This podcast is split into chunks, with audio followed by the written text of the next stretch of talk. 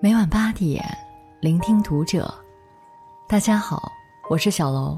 今天小楼要跟大家分享的文章来自作者才华水木君。中国最帅天团在俄罗斯刷屏后，世界朋友圈炸了。对不起，我们又赢了。关注读者新媒体，一起成为更好的读者。他们来了，他们来了。中国最帅天团终于来了！中国最帅天团是什么？谁要是还能问出这种问题，那就该罚他看这个视频最少三遍。六月二十四日，中国人民解放军海陆空三军仪仗队时隔五年再次亮相俄罗斯胜利日红场阅兵。这次，中国三军仪仗队共派出一百零五名军人，他们平均身高一米八六。平均年龄二十岁，中国最帅天团的名号当之无愧。毫无疑问，当中国仪仗队英姿飒爽地走过红场时，这次我们又赢了。有人曾问：中国最有含金量的第一有哪些？一堆人在下面喊：“中国仪仗队。”这也难怪，毕竟中国仪仗队不仅在这次红场阅兵惊艳四方。之前的每次亮相都能惊起蛙声一片。二零一零年九月十六日，中国仪仗队出席了墨西哥庆祝独立两百年的活动，这是中国仪仗队首次赴海外参加活动。二零一一年六月二日，意大利共和国成立六十五周年纪念日，中国仪仗队再次一展风姿。二零一一年七月五日。为纪念委内瑞拉宣布独立二百周年，中国仪仗队应邀参加了阅兵庆典。二零一五年五月九日，俄罗斯纪念卫国战争胜利七十周年的阅兵式上，中国仪仗队排在十个外国方阵之首，帅气亮相。二零一七年三月二十三日，巴基斯坦的国庆日大阅兵典礼，中国三军仪仗队再次帅气登场。二零一八年和二零一九年七月三日，白俄罗斯两次邀请中国仪仗队参加白俄罗斯国庆日阅兵。当然，最令人印象深刻的还是二零一九年十月一日的中国七十周年国庆大阅兵。中国仪仗队在全世界面前展现了什么叫大国风采，什么叫军人神威，难怪有不少人感慨。果然帅气的人，全都上交给国家了。还有人说，迎面走来的不是仪仗队，是网友们的未婚夫天团。什么是精神小伙？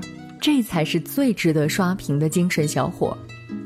令人遗憾的是，彩排时路透的印度方队摩托车大秀并没有出现。原本还等着第一杂技团和第一天团的同台 PK。这是中国三军仪仗队唱哭红场的卡秋莎大合唱。虽然在这次俄罗斯阅兵式上，中国三军仪仗队只是保持了正常水平的发挥，但俄罗斯方面却已经放出话来：中国仪仗队是今天阅兵式表现的最好的方阵。作为中国军队的门面，中国仪仗队这次又长脸了。但你可能不知道。曾经我们是没有仪仗队的。一九四九年十月十六日，新中国成立后，迎来了第一位外宾，苏联驻华大使罗申来华访问。要知道，那时的中国在十月一日第一次阅兵时，飞机都只有十七架。我们的周总理还说让飞机飞两遍来营造气势，更不要提能有正式的仪仗队了。所以。这一次接待外宾是由公安警卫师警卫营临时负责了仪仗司礼的任务。此后一段时间，每逢有外宾来访，都是临时仪仗队上场。没办法，刚成立的新中国百废待兴，咱们真的就是一穷二白。一九五二年三月，中共中央指示开始筹建仪仗营，再后来。随着改革开放，我们日益富强起来，国际交往也与日俱增。那时候的仪仗营任务繁重，每年有几十次，甚至上百次的迎接外宾任务。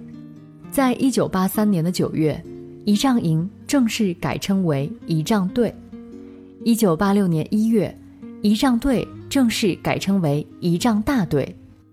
三军仪仗队从无到有，正好就是我们新中国站起来的过程。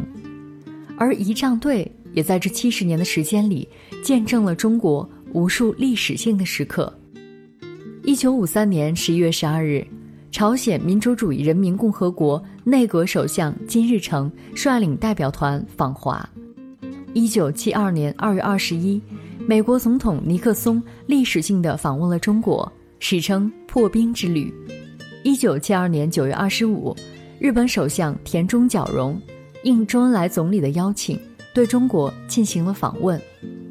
不管是临时的还是正式的，这么久以来，仪仗队从来都没有过一次失误。而中国仪仗队第一次在世界亮相，受到世人瞩目，还是在1997年7月1日的香港回归的交接仪式上。北京时间1997年6月30日23时59分48秒。在香港政权交接仪式进行至最关键时刻，英国国旗却比原定时间提早了十二秒降到旗杆底部。国歌声随之停止，在场的所有人，包括电视屏幕前的亿万国人，全都屏住了呼吸。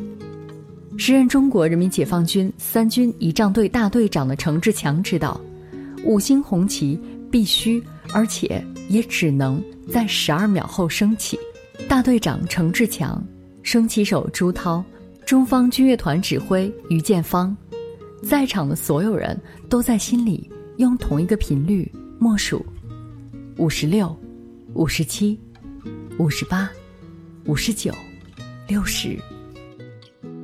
经历了无比漫长的十二秒，《义勇军进行曲》终于奏响，朱涛手中的五星红旗。开始缓缓上升，在一九九七年七月一日零时零分零秒，三军仪仗队把五星红旗第一次高高升起在了香港的上空。香港在经历了无数的波折后，终于回到了祖国母亲的怀抱。而一九九九年十二月二十日，三军仪仗队再一次让五星红旗在澳门升起。标志着澳门也正式回归中国。你看，中国仪仗队不仅见证了中国站了起来，还见证了中国强了起来。越来越强的中国，开始越来越被世界重视。三军仪仗队也开始一次次走出国门，逐渐向世界展示中国军队的形象。而每一次，只要三军仪仗队一亮相，世界。必为之惊艳。这次的阅兵式上还有很大的一个看点，那就是中国和印度的同台亮相。这段时间以来，中印边界冲突不断，印度屡屡在边界线上挑起纷争，且矛盾一直悬而未决。但在中印边界冲突的问题上，我们却从来没有担心，因为我们不止赢在了门面上，我们更是赢在了门面背后。那份绝对的安全感，而这份绝对的安全感，它的名字叫中国军人。还记得二零零八年五月十二日吗？一个所有中国人都不会忘记的日子。四川汶川发生了八点零级大地震，这一震震动了所有中国人的心，山河满目苍夷，家园毁于一旦，有多少人叫天天不应？叫地地不灵，困在灾区的人们生死未卜，却也无可奈何。道路毁坏，通讯瘫痪，进不去也出不来。于是派空降兵跳伞进入灾区，成了唯一的希望。跳伞的地点定在了位于震中地带的茂县，这里全是高山峡谷，海拔有四千米，这就意味着。我们的空降兵必须要在五千米以上的高度跳伞，并且无气象资料、无地面标识、无指挥引导，在这样的三无条件下进行伞降，等同于自杀式盲跳。但这十五名中国空降兵却毅然写下了遗书，决定完成这惊天一跳。我们早已做好了牺牲的准备。四十八岁的空军大校李振波，第一个站在了舱门口，带头纵身一跃，没有任何犹豫。紧接着，于亚斌、任涛、李玉山、向海波、雷志胜、赵四方。刘志宝、赵海东、郭龙帅、李亚军、刘文辉、王磊、王军伟、殷远，十五名勇士一起跳进了茫茫云海，冲进了未知的千难万险中。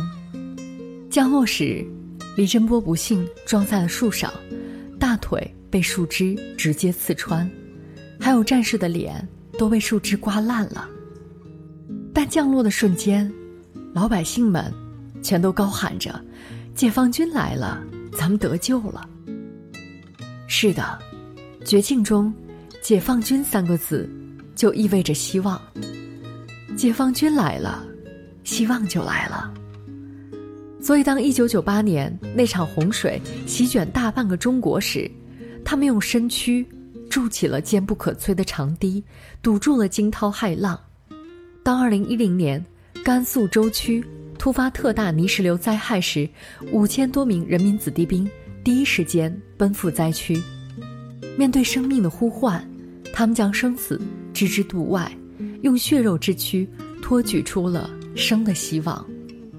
二零一五年天津塘沽发生大爆炸时，冲到前线的消防战士，把我爸就是你爸，记得给我妈上坟这句话留给战友。他们用一次最悲壮的逆行，拯救无数的生命，却将自己的青春永远定格在了大火中。二零一九年，四川凉山突发森林火灾，他们再次将背影留给大家，然后毅然奔赴火场。去时，大巴车上满满当当载着二十一名队员；回来时，人没了，只剩下行李。十七年前，在抗击非典那场没有硝烟的战役里，他们冲锋在前；十七年后，当新冠疫情肆虐中国时，他们又义无反顾地奔向前线。每次天灾人祸，都有中国军人用血肉之躯为我们撑起生的希望。这就是最强的安全感，是所有中国人的安全感。中印有摩擦。我们却从不担心会爆发战争，不是因为真的相信世界和平，而是因为有这样一群人在千里之外守护着我们。你知道被一千多只蚊子围绕是什么感受吗？新疆阿勒泰的边境线被称为“蚊子王国”，每立方米有一千七百多只蚊子，一巴掌下去能拍死一百多只。驻守在新疆北湾地区的这群边防战士，每天就是在这样的蚊子窝里守护国家的安宁。你听过云中哨所吗？它位于西藏喜马拉雅山南麓，海拔四千六百五十五米，空气稀薄，生活条件极为艰苦，冬天冷得嘴都张不开。二零零七年时，有三位边防战士出去背雪。却一脚踩空，滑到哨所三四百米的地方，找到时都已经冻僵了。但我们的战士却宁愿穿着冰雪铸成的铠甲，长久驻扎在这里，守卫这片纯净的天空。你见识过什么叫滴水成冰吗？在我国的最东北方，紧邻俄罗斯边境，有一个被誉为北疆第一哨的伊木河哨所。这里常年气温在零下几十度，说是滴水成冰，一点都不为过。这里没有风花雪月，只有孤独守望。但在这里驻守的战士却从未有过怨言。他们说：“家国边关，青春无悔。”而中国幅员辽阔，像这样埋葬青春的哨所还有很多。而像这样选择成为孤独的守望者的战士，还有很多。高山海岛、大漠戈壁、雪域高原，是他们把危险挡在了外面，把安全留给了我们。所以，哪有什么岁月静好，不过是中国军人守护着我们，山河才能无恙。来过中国的人，都会羡慕地说：“中国的任何一个地方都很安全。”所以我们才能无时无刻都骄傲地说，有一种安全感，叫“我是中国人”。但请记住，是因为中国军人，才让我们有了所谓的和平年代，有他们在，才是平安。所以，当三军仪仗队。在莫斯科的红场上，一步一步征服世界，请你在欢呼雀跃时，也别忘了，他们还有一个名字——中国军人。在享受这份安全感的同时，也别忘了，在生活中，看到这群最可爱的人时，对他们好一点。点个再看，为我们的中国安全感敬礼。